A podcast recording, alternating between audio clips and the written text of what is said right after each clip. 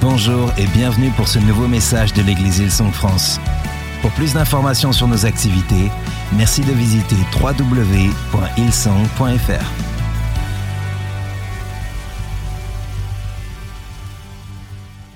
Donc c'est un honneur de pouvoir apporter la parole ce matin.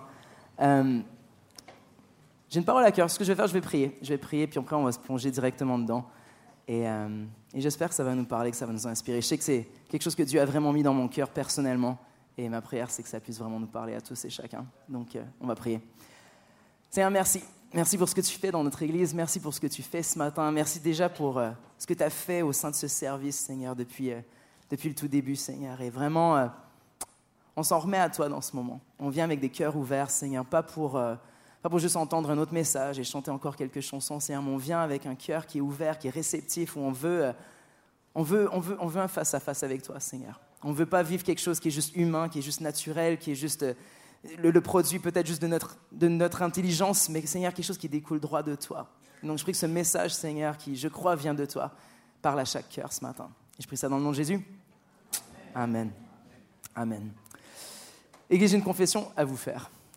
C'est devenu euh, ma nouvelle manière de prêcher. J'ai toujours une confession à faire. La Bible dit confessez vos péchés et vous serez pardonnés. Euh, non, c'est pas un péché. La confession que j'ai à faire, c'est que pour la première fois dans ma vie, j'ai commencé un plan de lecture de la Bible en un an. Je sais que ça doit vous choquer parce que la plupart d'entre vous, vous faites sûrement ça depuis toute votre vie. Vous dites, voilà, c'est la chose de, chré- de chrétien à faire. Le 1er janvier, on lance euh, l'application Bible, le plan de lecture en un an. Il y en a qui font le plan de lecture en un an. Ah non, personne. Ah ben ça va. Ah si, quelques-uns. Il y en a qui abandonnent après le mois de janvier. Ouais, ok, c'est ça. on est à tous été. J'ai jamais réussi à le faire, mais là, c'est ma mission du moment. Donc je l'ai commencé avec euh, Monsieur Pierre Aubron qui est en arrière, qui va pas abandonner. Il va continuer avec moi. Et euh, donc on a commencé ça il y, a, il quelques temps, je pense qu'il y a une vingtaine de jours. Donc on l'a pas commencé au 1er janvier, mais on va le faire pendant 365 jours. Et en ce moment, on est dans la Genèse et on est dans l'histoire d'Abraham. Et, euh, et je ne sais pas si vous connaissez, donc peut-être que, vous êtes nouveau à l'Église, peut-être que vous êtes nouveau à la Bible, mais Abraham, c'est un des héros de la foi. C'est un des, pères de notre foi. Il est euh, descendant de- des fils de Noé. Et Noé, comme vous savez, c'est celui qui a construit l'arche. Je pense que même si vous, avez, vous êtes nouveau à l'Église, vous avez peut-être entendu parler de Noé, l'arche, les animaux. Je ne vous ai pas perdu. Tout le monde connaît. Et donc, Abraham, c'est un des fils, des descendants des fils de Noé. Et, euh, il est décrit comme un héros de la foi. Et donc, pour continuer un peu sur la thématique du moment, la thématique que Pasteur Brennan a lancée il y a quelques semaines, il parlait du son de l'été. Donc aujourd'hui, on va parler du son de la foi. Le son de la foi. Donc pourquoi le son de la foi? Pourquoi le son de la foi? Pourquoi est-ce qu'Abraham était connu pour sa foi? Voilà un peu le contexte. Je vais, je vais essayer de la faire courte parce que je pense que ça, ça mériterait tellement de, de semaines d'études. Mais, mais en gros, Abraham est arrivé à un certain âge, il avait tout. Il avait la famille, il avait des possessions, il avait des terres. Et Dieu lui a dit, dit va dans la terre que je te montrerai. Et, euh, et- et- il a conclu une alliance avec lui. Donc il l'a envoyé au loin avec sa famille. Il lui a demandé de tout laisser, tout laisser derrière à l'âge de 75 ans et de recommencer à zéro. Et, la promesse qu'il lui a faite, c'est qu'il a dit, tu vas hériter de cette terre et tu seras le père d'une multitude. Et, euh, la promesse, elle est intéressante, mais, mais quand on regarde le contexte, elle n'a aucun sens. Faut comprendre que, déjà Noé avait, euh, Noé, désolé, Abraham avait 75 ans.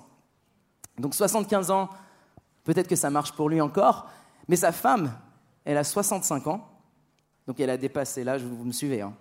Il va être le père d'une multitude, il n'a toujours pas d'enfant. 65 ans sa femme, et non seulement elle est un petit peu âgée, euh, elle, est, elle est stérile, et donc toute sa vie, elle n'a jamais réussi à avoir un enfant. Et donc Dieu reçoit cette promesse, euh, désolé, Abraham reçoit cette promesse, qui va être le père d'une multitude à l'âge de 75 ans. Et quelque part, par la foi, Abraham décide de faire confiance à Dieu. Contre toute attente, contre tout ce qui semblerait logique, il décide, OK, je vais faire confiance à Dieu. Et, euh, l'histoire, elle, est un peu longue, il y a plein de retournements de situation, il y ils quittent le pays pendant un temps, ils reviennent, on y reviendra plus tard dans le message, mais, mais en gros, 25 ans plus tard, donc à l'âge de 100 ans, finalement, Sarah est enceinte. Et Sarah donne naissance à un enfant qui s'appelle Isaac, et qui est l'enfant euh, qui va, dans le fond, euh, être l'incarnation de cette promesse. Donc, au travers d'Isaac, les générations euh, qui suivent Abraham auront lieu. Et donc, on est à ce moment-là dans, dans l'histoire. on va prendre dans Genèse 22. Donc, c'est un peu long le, verset, mais je voulais nous donner du contexte. donc, on va l'afficher à l'écran. Si vous avez une Bible, vous pouvez suivre. Dans Genèse chapitre 22, on va commencer au verset 1. voici ce qu'il est écrit. Ça dit par la suite, Dieu mit Abraham à l'épreuve. Il l'appela et Abraham répondit, oui, je t'écoute. Dieu reprit et il dit, prends ton fils Isaac, ton fils unique, que tu aimes tant, va dans le pays de Moria, sur une montagne que je t'indiquerai, et là, offre-le-moi en sacrifice. Je vais, je juste m'arrêter là pendant un instant, parce que si vous avez grandi dans l'Église comme moi, euh, vous avez peut-être entendu cette histoire toute votre vie et vous la connaissez par cœur. Et, euh, et pendant longtemps, voilà, on peut très vite rentrer dans toutes les applications qu'on peut tirer de ce passage, mais je me suis arrêté pendant un instant quand je préparais ce message, et comme pour la première fois, c'est comme si j'avais capté qu'il semblerait que Dieu lui demande de sacrifier un enfant. Et je ne sais pas vous, mais pour moi, ça, ça m'a choqué. C'était pour la première fois, c'est comme si j'ai réalisé, attends, mais il a demandé à Abraham de sacrifier son fils. Et, donc j'ai passé des heures et des heures à lire, à être sur Google, j'aime beaucoup Google, euh, on fait à faire des recherches, pourquoi est-ce que Dieu a demandé ça à Abraham? Pourquoi Abraham? Pourquoi est-ce que Dieu veut des sacrifices d'enfants? Est-ce que ça semble tellement pas cohérent avec le Dieu que je connais et il y a plusieurs points de vue, plusieurs explications, et, je pense encore on pourrait s'étaler très longuement sur le sujet, mais, on sait que, en gros, historiquement, il y avait les, sacrifices enfants ou les sacrifices humains, ça faisait partie, ce n'était pas pratique courante, mais ça faisait partie de la, coutume à l'époque. Donc souvent, c'était dans des situations de crise, quand il y avait vraiment le pays qui, faisait face à, une, défaite militaire, où ils étaient euh, assaillis de tous côtés, il y avait comme ce, désir de, plaire aux dieux, et donc de, sacrifier quelque chose qui était le plus précieux. Et il n'y avait rien de plus précieux qu'un enfant. Et, euh, par contre, ce qui est, fou, c'est qu'il n'y avait pas d'historique de ça dans, Israël. C'était, c'était pas cohérent avec le Dieu d'Israël. C'était commun peut-être dans d'autres, c'était connu dans d'autres religions, mais ce n'était pas le cas jusqu'à maintenant. Ça semblait pas cohérent avec le caractère de Dieu. Et en plus, Dieu avait promis que sa promesse allait s'accomplir au travers d'Isaac. Donc pourquoi est-ce que Dieu demanderait de mettre fin au jour d'un enfant alors que la promesse n'était pas encore accomplie? Et donc, on sait clairement qu'il y a quelque chose d'autre en jeu dans cette histoire. Peu importe le contexte historique, peu importe si les, mots sont justes, peu importe si c'est Dieu qui a demandé ou s'il a ressenti ça parce que c'était la coutume de l'époque, en tout cas c'est décrit comme s'il a senti que Dieu lui demandait ça. Et en tout cas, donc il, avance, mais, Abraham sait qu'il y a autre chose en jeu. Abraham, il le sait. Et donc, c'est pourquoi au cœur de cette épreuve, on sait que Dieu est en train de faire ressortir, pas la fidélité, est-ce que vraiment il va obéir, est-ce qu'il est prêt à tout, mais ce que je pense, c'est qu'il est en train de faire ressortir la foi d'Abraham.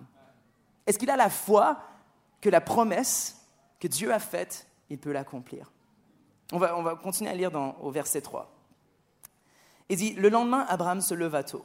Il fendit le bois pour le sacrifice, scella son âne et se mit en route vers le lieu que Dieu lui avait indiqué. Il emmenait avec lui deux serviteurs ainsi que son fils Isaac. Le surlendemain, il aperçut l'endroit de loin. Il dit alors aux serviteurs, Restez ici avec l'âne, mon fils et moi, nous irons là-haut pour adorer Dieu, puis nous vous rejoindrons. Abraham chargea sur son fils Isaac le bois du sacrifice. Lui-même portait des braises pour le feu et un couteau. Tandis qu'ils marchaient tous deux ensemble, Isaac s'adressa à son père Abraham. Mon père, dit-il. Celui-ci lui répondit, Oui, je t'écoute, mon enfant. Nous avons le feu et le bois, dit Isaac, mais où est l'agneau pour le sacrifice?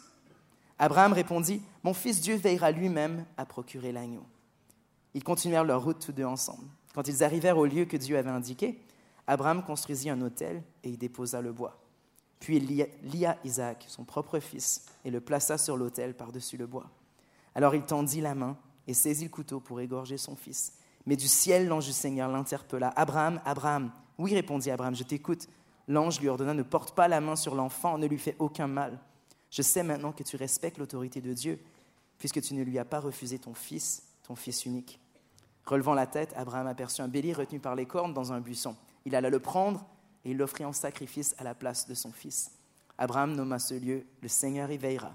Et c'est pourquoi on dit encore aujourd'hui sur la montagne, le Seigneur y veillera. Cette histoire est elle est centrale à la narrative biblique. C'est une histoire qui est complexe. C'est une histoire qui est, forcément complexe.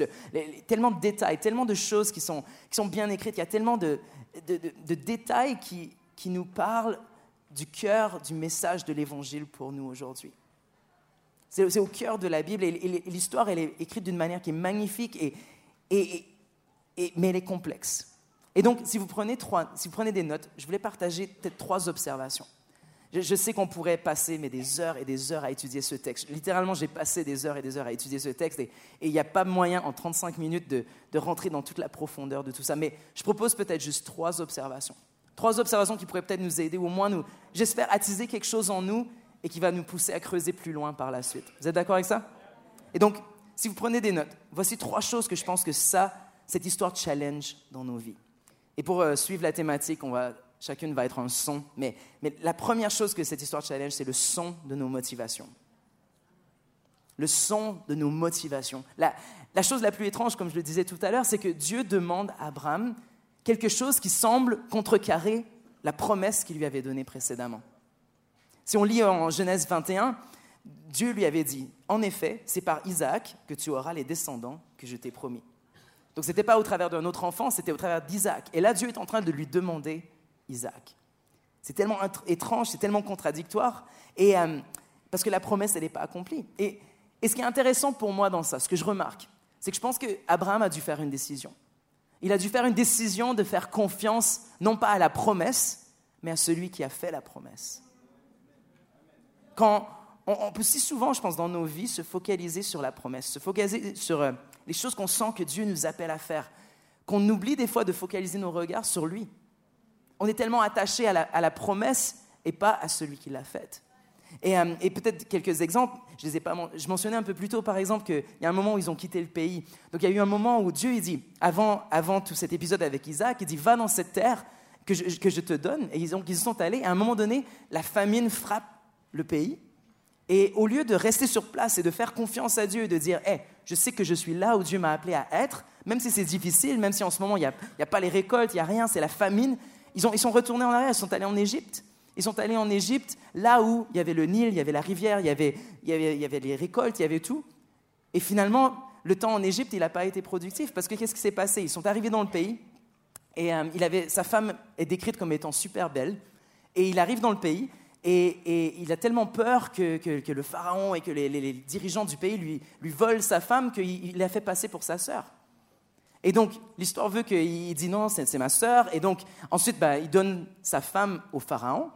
Euh, et, donc, et tout ce qui s'ensuit. Donc, dans le fond, il, laisse sa femme aller vers le pharaon. Finalement, le pharaon apprend l'histoire et ne comprend pas pourquoi on lui a menti. Donc, il finit par déporter ce couple d'Égypte et il retourne dans la promesse. Et Dieu conclut à nouveau une alliance avec eux. Et donc, ils se retrouvent dans un endroit où ils n'ont juste pas fait confiance à Dieu là où ils étaient. Et c'est pareil pour, pour l'enfant. Donc ils avaient reçu cette promesse. Abraham avait reçu la promesse qu'il allait être le père d'une multitude. Et ils essayent, ils essayent. J'imagine.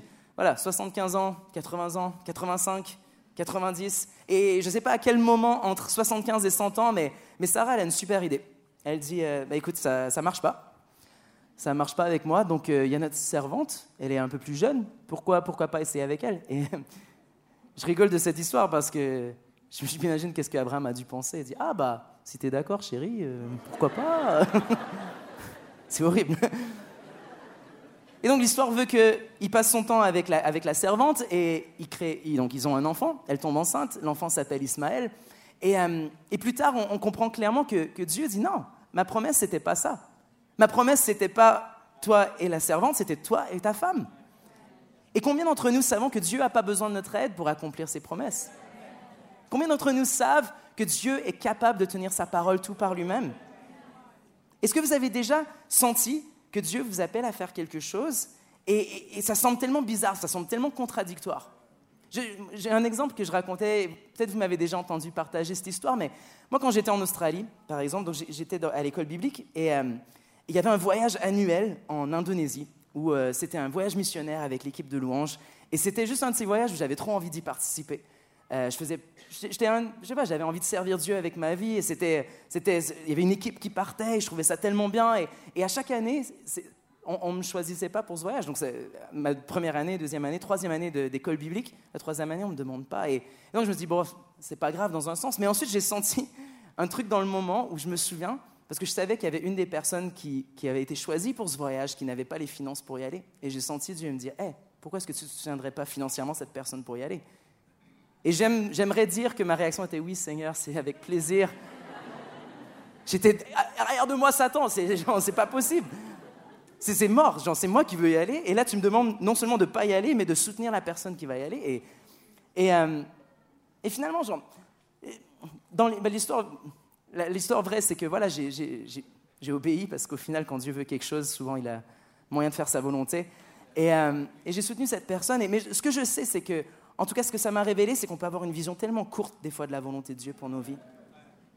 J'avais à cœur de servir Dieu, j'avais à cœur de, de, conduire la louange, de, de, conduire les gens dans sa présence, de, de vivre ça. Et c'est comme si ce qui était juste devant moi, cette opportunité qu'on me, me, refusait dans le fond, cette opportunité que Dieu ouvrait pas pour moi ou semblait ne pas ouvrir pour moi, c'est comme si c'était l'opportunité, mais en réalité, Dieu était en train de travailler quelque chose en moi. Et la réalité, c'est que je suis peut-être pas allé là-bas, mais je sais que j'ai contribué. Donc chaque salut, chaque guérison, tout ce qui a été vécu sur place, en mettant de moi-même dedans, sans y être allé, je sais que j'ai contribué à ça. Et je sais que ça a forgé quelque chose en moi parce que j'avais aucune idée de tout ce qui était devant moi. J'avais aucune idée qu'un que, jour, euh, je serais peut-être ici en train de vivre ce que je fais. J'avais aucune idée de comment Dieu voulait utiliser ma vie. Mais ce que j'ai appris, c'est qu'on ne devait pas voir les choses juste devant, de manière tellement, euh, tellement euh, courte. Et donc, pour revenir à, Abraham, donc après 25 ans, après 25 ans, euh, Dieu lui demande de tout abandonner. Dieu lui demande de tout abandonner. il était en train de révéler sa foi, en train de révéler ses motivations, en train de révéler en qui est sa réelle confiance. Et, et comme dans n'importe quel exemple dans la Bible, n'importe quel test, le résultat de ce genre d'épreuve, c'est toujours de transformer la personne de l'intérieur vers l'extérieur, afin qu'elle devienne plus semblable à tout ce que Dieu veut qu'elle soit. Amen? Amen. La deuxième chose, la deuxième chose que, que, j'observe, donc ça, challenge nos motivations, ça challenge les, choses qu'on veut accomplir par nous-mêmes, mais, mais la deuxième chose, ça challenge nos dispositions, donc le son de notre disposition. Si on continue à lire euh, dans le passage, on, lisait tout à l'heure au verset 3, le lendemain, Abraham se leva tôt. Juste là, il se leva tôt. Moi, j'ai presque envie de dire, je suis presque certain qu'il n'a pas dormi de la nuit. Quand Dieu lui a demandé ça, ou quand il a ressenti que Dieu lui demandait ça, il s'est levé tôt. Aucune hésitation.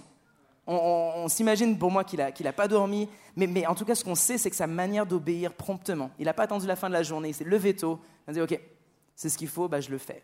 Et euh, même s'il ne comprenait pas, même si ça n'avait toujours aucun sens.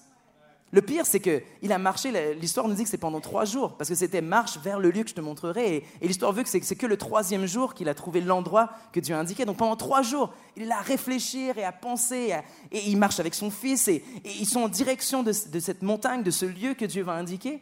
Et j'imagine l'agonie d'un père, l'agonie d'un père qui voit cette promesse qui est sur le point de mourir. La tradition juive, elle, nous parle des dix épreuves d'Abraham, mais c'est clair que juste cette épreuve-là, c'était dix en une. et, ce que le texte ne nous dit pas non plus, mais ce qu'on peut imaginer, c'est qu'il n'en a sûrement pas parlé avec sa femme. la, raison que je pense ça, c'est que, ben, voilà, je, l'imagine sortir du lit le, matin, tôt le matin, et là, il veut pas trop réveiller sa femme, donc il fait discrètement, et, et, euh, elle se réveille, elle fait, où est-ce que tu vas? Il fait, ah chérie, je vais préparer le petit déjeuner, je, je vais au sport rendors-toi, je reviens. J'imagine qu'il lui a rien dit parce que je peux carrément juste imaginer la réaction de cette femme. Ça fait des années qu'elle est stérile et finalement elle a donné naissance à ce fils. Et là, il est sur le point de lui dire bah, En fait, chérie, j'ai senti que Dieu m'a dit que je devais sacrifier notre fils. Moi, je peux imaginer la réaction de la mère, c'est hors de question. Hors de question. Et, donc, ce que je remarque dans ça, c'est que je me dis il y a tellement déjà en nous qui cherchent souvent à saboter la volonté de Dieu pour nos vies on hésite tellement, on est tellement, quand Dieu nous appelle à quelque chose, quand on sent quelque chose tellement fermement, on a tellement d'hésitation, tellement de choses que, en plus de ça, il faut éviter les obstacles extérieurs qui chercheraient à, nous ralentir encore plus. Donc ma question pour nous, c'est à qui est-ce qu'on partage peut-être les choses qu'on sent que Dieu met sur nos cœurs? Donc moi, je ne peux pas dire que j'ai entendu la voix de Dieu. On parle de, je ne l'ai pas entendu d'une manière audible et tout ça, mais il y a, un ressenti des fois, d'une manière où, je sais que Dieu, il, m'appelle à prendre une certaine direction, où je sens, hey, je devrais faire ça. Et, je sais pas, vous, moi, je suis la personne que quand Dieu me donne ce genre d'impression et que ça semble contredire ce que j'ai envie de faire, je suis du genre à donner des conseils à Dieu. Vous savez, je ne sais pas s'il y en a. C'est Dieu, c'est bien ce que tu me dis, mais je ferais peut-être différemment. J'ai une meilleure idée. Genre, euh, tu vois, si je faisais plutôt ça, Il y en a d'autres qui font ça avec Dieu parfois Ouais. Et, donc, on, la question, c'est ça, c'est que quand Dieu nous parle tellement clairement, à qui est-ce qu'on en parle? Avec qui est-ce qu'on en parle? La réalité, c'est que Dieu, à un moment donné, il va sûrement nous, nous amener sur des chemins qui vont sembler fous aux yeux du monde. Et je ne suis pas en train de dire qu'on. S'il te plaît, n'interprétez pas ce message d'une manière euh, genre Ah, Dieu m'appelle à. Non, genre. Si ça vient vraiment de Dieu, genre, utilisant un peu de, sagesse, et Dieu nous donne aussi un cerveau, donc je suis en train de. Je soyons clairs. Mais, mais quand Dieu nous appelle à quelque chose qui, qui semble faire du sens, mais qui peut-être n'a pas de sens autour de nous, et euh, à qui est-ce qu'on en parle? Parce que la réalité, c'est que si ça sort de la norme, forcément, ça va en déconcerter certains. Forcément, ça va créer chez les gens peut-être de la moquerie, peut-être, genre, pourquoi tu ferais ça? Et dans la Bible, il y a tellement d'exemples. Tellement d'exemples. Noé, par exemple, quand il construisait l'arche, il n'y avait pas plu depuis des années, des années, et tout le monde disait, mais pourquoi il construit un bateau? On n'a pas vu d'eau depuis des années et des années. Et lui disait, non, la pluie s'en vient. La pluie arrive. Job traversait différentes épreuves. Il traversait différentes épreuves et, et, euh, toute sa famille lui disait, bah, bah délaisse ton Dieu parce que clairement ta vie, elle n'avance pas. Clairement, ça ne marche pas ce que tu fais. Il y a, d'autres exemples, même Sarah. En fait, Sarah, elle, reçoit l'ange du Seigneur donc, d'elle-même. Donc je parlais de ce qui, nous, ce qui, nous, ce qui est chez nous-mêmes, mais Sarah, l'ange de l'Éternel lui dit, tu auras un fils. Et, elle, rigole. Et j'aime la manière que la Bible en parle parce que ça dit qu'elle a rigolé. Et l'ange dit, pourquoi est-ce que tu rigoles? Et sa réponse, elle dit, non, mais j'ai pas rigolé. Et l'ange dit, ben si tu as rigolé, je t'ai entendu rigoler. Genre vraiment, allez le voir. Il y a cet argument avec l'ange. Et, en fait, le, nom Isaac, ça veut dire l'enfant du rire. C'est l'enfant, c'est la blague, c'est impossible. Si vous vous appelez Isaac, de rien. Mais vous savez, ça, me fait penser à une histoire dans ma propre vie quand, quand, j'étais en terminale. Donc j'étais en terminale au Canada, on dit la douzième année. Donc c'était ma dernière année d'études et je me souviens, j'ai dû parler avec Madame Carole qui était ma prof de sciences. Et euh, je disais à notre premier service, euh, j'étais un de ses étudiants préférés, je pense. Euh, après, c'était pas très compliqué parce qu'on n'était que 10. Et, euh, et voilà, donc on, voilà. Juste au cas où il y en a qui écoutent sur le podcast, je vais pas rien dire de plus. Mais voilà, j'étais un de ses étudiants préférés, clairement. Et je me souviens parce que j'étais bon en sciences et j'étais aussi bon un peu dans les langues. Donc je me souviens, il y avait les profs qui, essayaient de, me conduire vers différents chemin de carrière. Donc elle, elle me poussait vraiment pour la science, pour euh, bah, tout, ce qui était du monde de la science. Mes profs de français et anglais me poussaient vers du littéraire. Et je me souviens, je me suis tenu devant Madame Carole dans ma dernière année d'école et je lui disais, bah, en fait, je vais partir en Australie pour étudier la théologie. Le regard sur son visage. Donc, euh, elle, de ce que je sache, elle n'était pas chrétienne, mais elle dit, mais euh, quoi? Et tu peux pas aller à l'université normale et juste lire ta Bible? Et elle comprenait pas, elle, comprenait pas, elle, comprenait pas que j'ai une aptitude peut-être pour la science et que je choisisse un, chemin qui est complètement différent. Et la réalité, c'est que, c'est que je, ouais, je, comme je le disais tout à l'heure, aucune idée de ce que Dieu m'appelait réellement à faire. Pour moi, c'était juste, j'avais cette conviction que je devais partir pendant un an, deux ans, juste prendre du temps à part avec Dieu. J'avais aucune idée quelle serait ma carrière derrière ou quel serait mon avenir. J'avais aucune idée qu'un jour je viendrais en France. Je n'avais jamais mis pied en Europe. Il n'y avait, avait, rien de tout ça, mais juste j'avais une conviction que c'était le prochain pas pour moi. Et j'aurais pu facilement me laisser déconcerter par tout ce qui semblait logique. Parce que ce qui semblait logique à l'époque, c'était d'aller à l'université comme tout le monde. C'était de suivre les études comme tout le monde. C'était de rester au Canada, là où c'est confortable. J'avais le loyer gratuit chez mes parents. Euh, j'avais euh, le confort, sauf l'hiver quand il fait moins 40. Mais le reste du temps, ça va. Euh, voilà, il y a tellement de raisons où ça aurait été plus confortable là-bas qu'ici. Dans une logique humaine, j'aurais pu choisir une carrière solide, j'aurais pu choisir un, plus grand salaire, j'aurais pu tout ça. Mais la vérité dans tout ça, et, et je ne suis pas en train de dire que tout le monde doit aller à l'école biblique, c'est pas ça. La vérité, c'est qu'on doit vivre par la crainte de Dieu, pas par la crainte de l'homme. On doit vivre avec une conviction profonde de qu'est-ce que Dieu m'appelle à faire. Et je crois qu'il y en a que Dieu appelle à être pasteur, qui se réfugient peut-être dans une, dans une carrière comme tout le monde. Ou peut-être que c'est l'inverse, il y en a qui, qui, se cachent derrière un rêve du ministère et Dieu dit, hé, je veux que tu atteignes un monde qui, dépasse les, les, quatre murs d'une église. Carrément. Et au final, le plus important, c'est de vivre avec une conviction de ce que Dieu nous appelle à faire. Même si on ne connaît pas tout. Même si on ne connaît pas tout, c'est la prochaine étape. Je suis convaincu. Moi, je suis du genre à vouloir tous les détails. J'aime pas prendre une décision, savoir genre, OK, on va là, mais moi, je veux savoir toutes les étapes sur le chemin. Il y en a d'autres qui sont comme moi Ouais, c'est genre, j'aime pas ne pas comprendre, j'aime pas, j'ai du mal en fait à me projeter dans l'avenir si je vois pas tous les détails. Et, euh, parfois, c'est ce qu'on ce se dit, on dit, je vais pas obéir, je vais pas croire tant que j'ai pas tout. Il y, a des gens, c'est en mode tant que, tant que Dieu me révèle pas et qu'il me donne pas la paix sur chaque petit détail, ben, je vais pas, euh, ouais, ne vais, vais pas avancer. Mais je crois sincèrement que Dieu révèle sa volonté quand nous démontrons notre disposition. Dieu révèle sa volonté quand nous démontrons notre disposition. C'est un thème aussi récurrent dans la Bible. Vous savez, Jean, je regardais ça, mais les miracles que Jésus a accomplis quand il était sur terre, il n'y en a quasiment aucun qu'il a accompli sans participation quelconque de d'autres personnes. Vous le savez ça? On peut commencer même dans l'Ancien Testament. Il y avait Élisée, par exemple, quand, il a rencontré ce prophète, il a rencontré cette femme qui n'avait plus rien et, il allait faire un miracle pour elle. Il allait lui, avec l'huile, le miracle de l'huile. Donc il allait donner de l'huile qui allait permettre que elle et, son fils puissent vivre pendant de nombreuses années. Mais il lui a dit hey, va chercher des pots, va voir tes voisins, va demander des petits pots euh, pour l'huile. Quand, le, garçon, il y avait une multitude à nourrir, bah, Jésus a dit bah, qui a quelque chose? Il y, a, un petit gars qui arrive avec son lunch, il fait bah, Jésus, j'ai cinq pains, de poissons. Et euh, forcément, on aurait pu regarder et dire, mais en quoi est-ce que ça va nourrir toute une foule? Mais Jésus a, demandé une participation. Jésus aurait pu faire descendre la manne du ciel. Mais il a choisi d'œuvrer au travers un petit garçon. Quand Pierre a marché sur l'eau, il, a dû prendre le premier pas de sortir de la barque. Quand Jésus a mis de la boue sur les yeux de l'homme aveugle, ben, au final, il lui a dit, hey, va te laver dans le bassin de Siloé. Et donc, il a mis une action sur la personne. Je lisais au sujet de l'homme paralysé dans, Jean chapitre 5, verset 6. Il était à, la porte de la ville et il attendait pour sa guérison. Et, euh, voici ce qu'il est écrit, dit, Jésus le vit coucher et sachant qu'il était malade depuis longtemps, il lui dit, veux-tu être guéri? Et la question, elle semble ridicule. Elle semble absurde parce que pourquoi d'autre est-ce qu'il est là? Il est là et il attend parce qu'il y avait, il y avait cette connaissance à l'époque que si tu attendais là et que l'eau était agitée par un ange, que le premier qui allait dans la piscine allait être guéri, il y avait comme cette, idée comme ça. Et, donc il attendait son opportunité d'être guéri. C'est évident, mais Jésus lui demande quand même, est-ce que tu veux être guéri?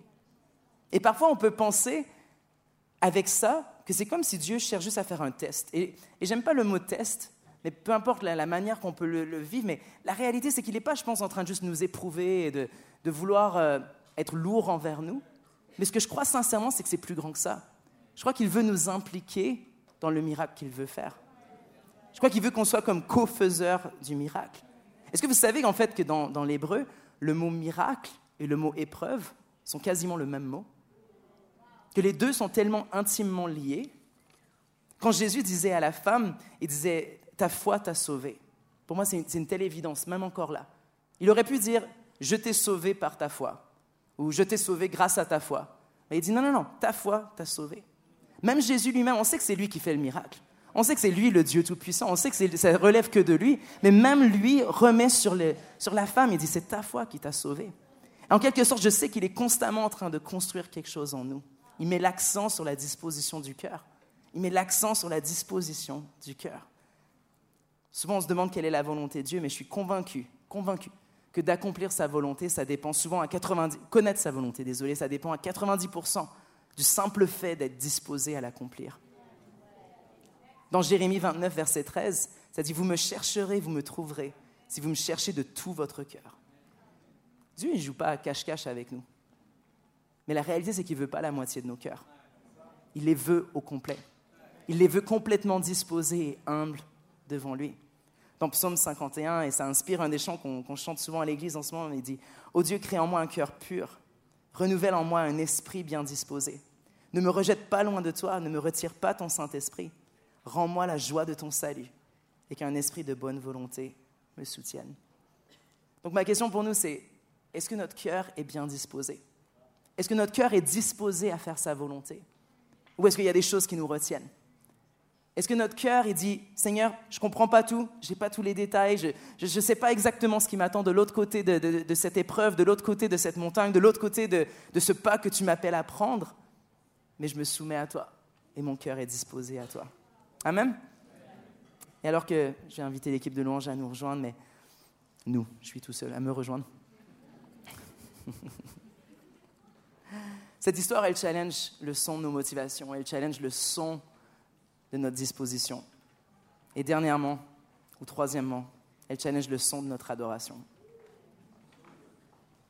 Je ne serais pas un pasteur de l'équipe de louange si je ne parlais pas de l'adoration quelque part dans mon message.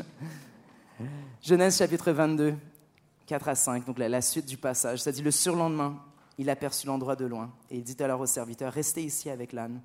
Mon fils et moi, nous irons là-haut pour adorer Dieu, puis nous vous rejoindrons. Au verset 5, nous irons adorer Dieu. C'est la première fois dans la Bible que l'adoration est mentionnée par rapport à Dieu. C'est la première fois, la toute première fois. Et, et, euh, on m'a dit comment le dire en hébreu au, premier service, shacha. Shacha, l'adoration. Et ça signifie littéralement se prosterner. Se prosterner. Et, et je sais pas vous, quand on parle d'adoration, souvent on imagine euh, les 20 premières minutes du service, on imagine les chants de You Song Young and Free, euh, il y a les jeunes qui viennent en avant et c'est génial. Et, et oui, c'est une, expression d'adoration. Mais j'imagine pas qu'Abraham, à ce moment-là, est monté avec son lecteur CD, avec les nouveaux chants euh, This is real love. Non, il n'est pas monté sur la montagne avec un esprit de, joie, moi j'imagine. En réalité, c'était une adoration qui, qui était coûteuse. C'était une adoration qui, qui, était d'un cœur qui se prosternait devant Dieu, qui dit, je ne comprends pas, mais je me prosterne devant toi. Et l'adoration, c'est ça. C'est se prosterner peut-être physiquement, mais peut-être, mais clairement en tout cas symboliquement à la volonté de Dieu. C'est lui faire confiance, c'est le suivre même quand ça n'a pas de sens. J'imagine Abraham en train de monter cette montagne et, et j'imagine que la dernière chose dont il avait envie de faire, c'était d'adorer Dieu. Il a dit on va le faire, mais je peux imaginer que c'est la dernière chose qu'il avait envie de faire. Et la, raison que je pense ça, peut-être que je m'identifie trop à lui, mais je me dis, si c'était mon cas, quand Dieu me demande de faire quelque chose de difficile, ou quand j'ai, même juste quand je traverse une épreuve dans la vie de tous les jours, la dernière chose, souvent, mon dernier réflexe, il est d'adorer. Mon dernier réflexe, il est de prier, de me retrouver devant Dieu. J'ai juste tendance à vouloir euh, tout comprendre. Et, et, et donc, je veux nous challenger, et je veux me challenger moi-même, mais ça devrait être, en tant qu'enfant de Dieu, notre première réaction. Quand rien semble aller, notre, première réaction devrait être de se mettre à genoux, de lever nos mains vers le ciel. Pas parce qu'on en a envie, mais parce qu'il est tout ce dont on a besoin. Il est tout ce dont on a besoin. Et je vais finir avec ça. Encore comme je disais, il y aurait tellement de choses à, dire sur ce passage, mais voilà, il dit, nous allons monter là-haut pour adorer Dieu. Il dit, puis nous vous rejoindrons. Nous irons adorer Dieu, puis nous vous rejoindrons. Abraham avait de la foi. On a commencé en parlant du son de la foi. C'est le son qui marquait sa vie. Il a dit Hey, on va monter sur cette montagne, on va adorer Dieu, mais on va revenir. C'est pas je reviendrai, c'est nous reviendrons tous les deux. Et ça ne veut pas dire qu'en sorte il savait que c'était un test, que bon, je vais y aller, mais c'est bon, tout va bien se passer. Je pense qu'il avait aucune idée de ce qui allait se passer. Aucune idée. Je pense qu'il s'imaginait très bien que son fils pouvait mourir. Mais sa foi était tellement grande, il disait bah, si c'est ça le cas, bah, Dieu va le ressusciter des morts la, résurrection, c'était même pas quelque chose de. Il n'y avait aucune instance de résurrection, en tout cas inscrite dans la Bible jusqu'à ce moment-là. Mais en quelque sorte, il a dit il dit, c'est sûr que Dieu va faire quelque chose. C'est sûr. Parce que tout est possible pour Dieu, mais c'est impossible qu'il ne tienne pas ses promesses. Impossible qu'il ne tienne pas ses promesses.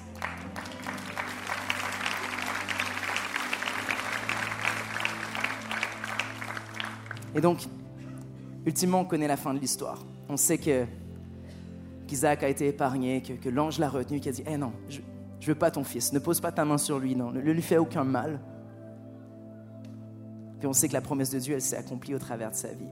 Mais ce que j'aime, ce que j'aime, c'est quand je parle du son de l'adoration, c'est que c'est qu'Abraham a adoré avant la percée. Il a adoré avant la réponse. Il a adoré avant que la promesse s'accomplisse. Et donc, Peut-être je peux juste nous inviter à nous lever.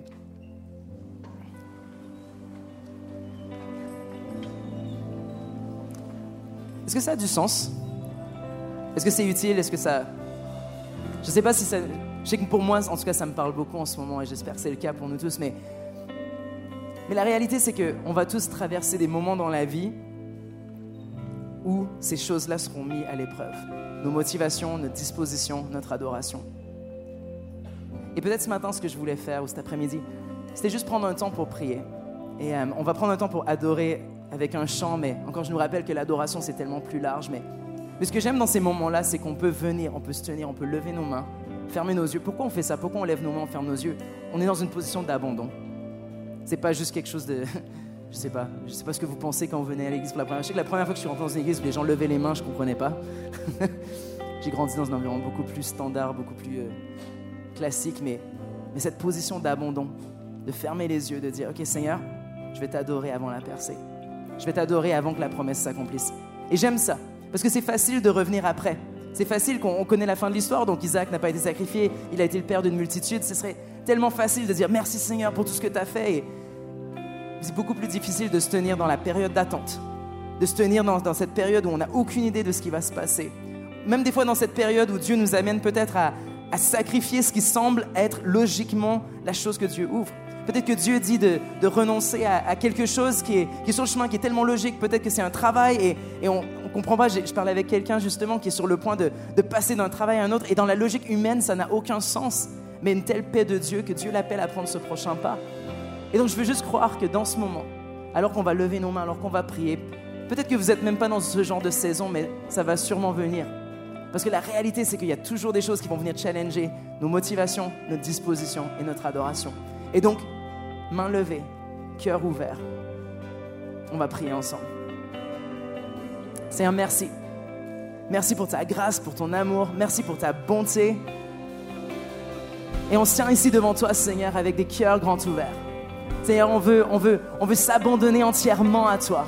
On veut s'abandonner parce qu'on sait que, tu contrôles, que, tu, que tu es au contrôle de notre destinée, Seigneur. Que, qu'au bout de la ligne, Seigneur, tes promesses pour nous sont oui et amen, Seigneur. Et donc on vient pas avec un esprit où on, veut recevoir quelque chose de toi, mais on vient avec un cœur disposé, un cœur prosterné, un cœur qui est, qui est complètement soumis à ta volonté, Seigneur.